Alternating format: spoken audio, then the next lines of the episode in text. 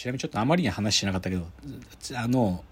はい。鈴木貫太郎総理ね、最後の終戦の時の内閣は鈴木内閣、鈴木貫太郎総理を山崎努がやっていて、で、はい陸軍、陸軍大臣の穴見惟親っていうのを役所広司がやってるのね。で、堤真一はその内閣の初期官庁って言って、あの、まあ、要は大番頭、まとめ役、それを堤真一がやってるんですよ。だからこの内閣の3人をこの3つやってるんだけど、じゃあ松坂桃李は何かっていうと、あくまでも、ね終戦、あの、降伏するんじゃなくて、あもう、本土決戦まで絶対やるんだっていう若手陸軍将校をやっててね。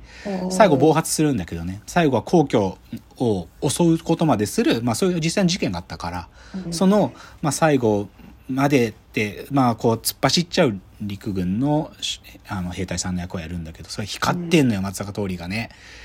松坂桃李ってのは不思議な人だね。なんか神経質っぽいキャラクターの役もできるし、おおらかなキャラの役もできて、でも神経質な役やる時の彼のこのこめかみのあたりの血管の浮き上がり方とかすごいね。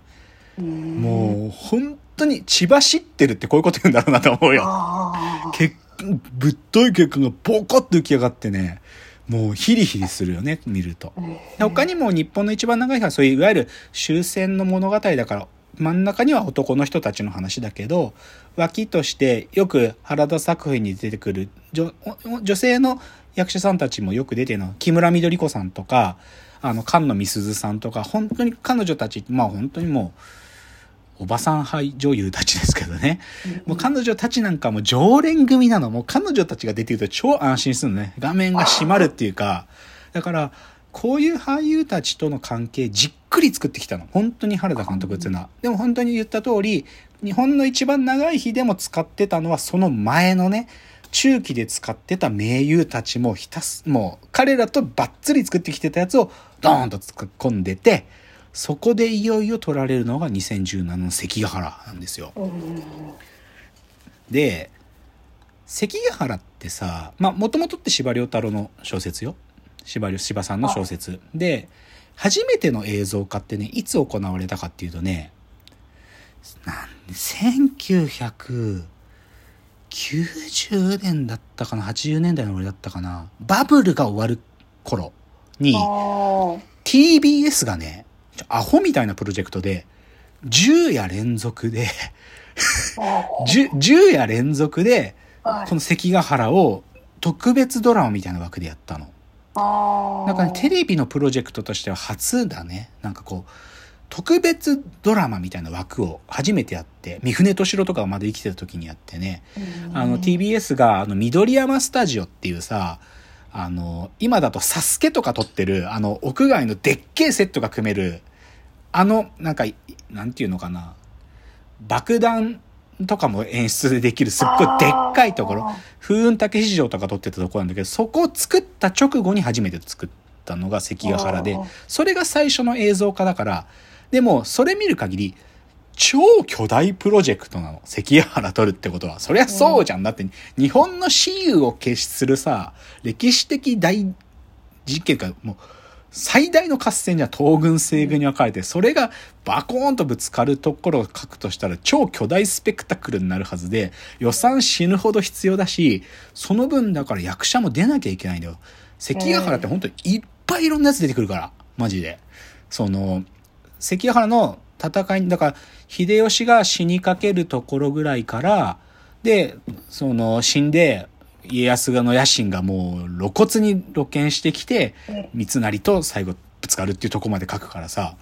本当にいろんな役者が必要なんですよ。でも、はっきり言って、僕その TBS が作ったっていう昔の関から見たことないんだよ。いや、実は YouTube にちょっと違法アップロードがあって見れるんだけど、ちょっとね、やっぱもう古くてね、映像が見られない、はっきり言って。うん、ちょっとおもちゃに見えちゃうんで、だから、この原田さんが関ヶ原撮るって聞いた時結構すごく楽しみにして、で、見て、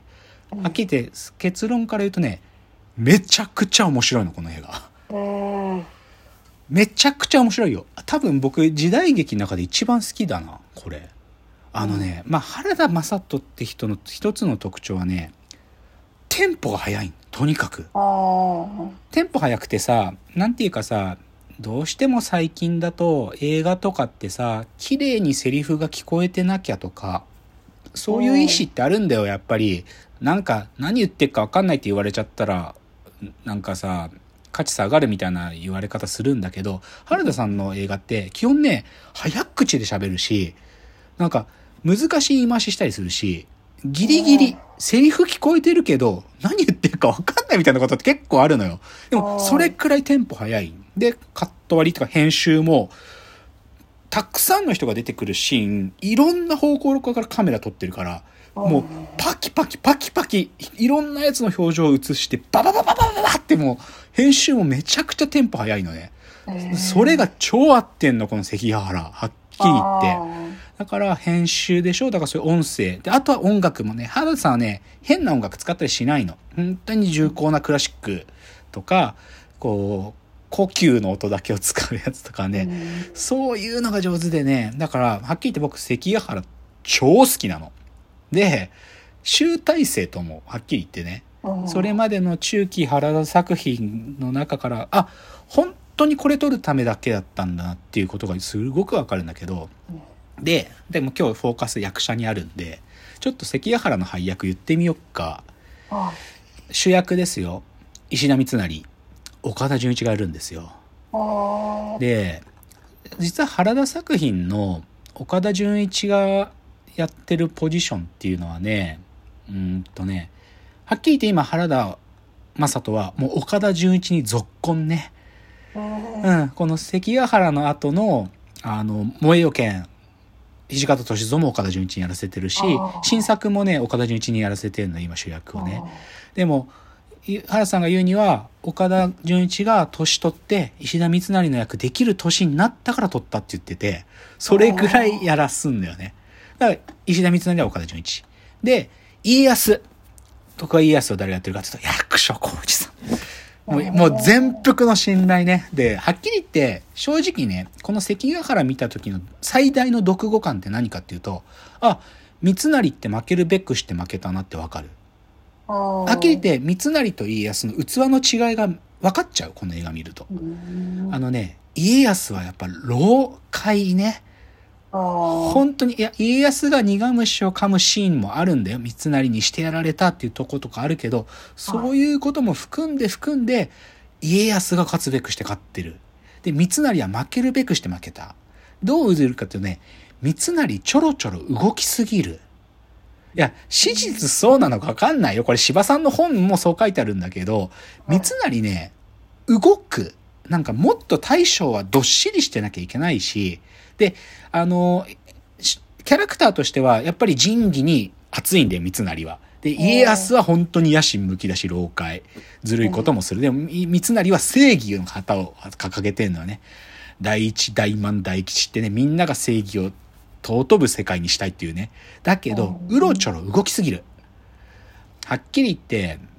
あこれは、そう、わざと動いてるの、取ってるんだと思うけど、なんか、それこそ東軍、西軍分かれた時にさ、軍を、早く、軍をこの山に動かしてくれとかいうのも、いちいち三成が交渉に行くのよ。とか、戦争が始まる前もね、戦争というか合戦が始まる前も、本当になんかこう、直江兼次と喋る時も、バタバタバタバタしてるしね、もっとじっくり座ってなきゃ大将なれないよみたいな感じするんだよね。でもそれがね、うまいんだよね。ああ、これ三成負けるべくして負けたわっていうのがよくわかる。でもそれを岡田准一と家康の役所広司がやってて面白いんですよ。で、あとやっぱり、これ、柴さんの関ヶ原読んでる人はわかると思うけど、一番こう感情移入するキャラクターって誰かっていうとね、島左近ってやつなんですよ。島左近。これは三成の腹心です。三成がもう、兄のようにしたい、私の家来になってほしいと三成が懇願した、まあ、豪傑です。島左近っていうの。で、本当に彼も義に熱い人で、で、秀吉、最後秀吉はさ、もうあっくんだったからさ、もうむちゃくちゃなことしたから、そのあっくん秀吉に対しての嫌悪感を露骨に示すけど、でも三成には忠義を尽くすっていう人なんですよ。で、これをやってるのが、平武弘さんっていう人で、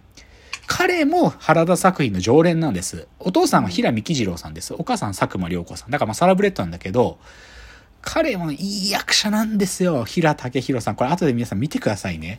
あのー原田作品の本当にね、この後も常連になります。検察側の罪人でも重要な役をやったりとかね。うん本当に常連なんだけど、まあ、ちなみに彼は、あのーバイリンガルなんで、あの、BBC が作った薬剤映画で、ギリハジっていう映画があるけど、平武宏が主役よ。それくらい実力もある。でも彼が島左近がやっててね、痺れるのね、そのギニやつ。死にっぷりもかっこいいんだ、最後の関ヶ原での死にっぷりも。とかをあって。で、あと他にも言うとね、小早川秀明、その西軍を裏切る。東軍にね、最後を裏切る小早川秀明を東出くんがやってるんですよ。東出正宏が。で、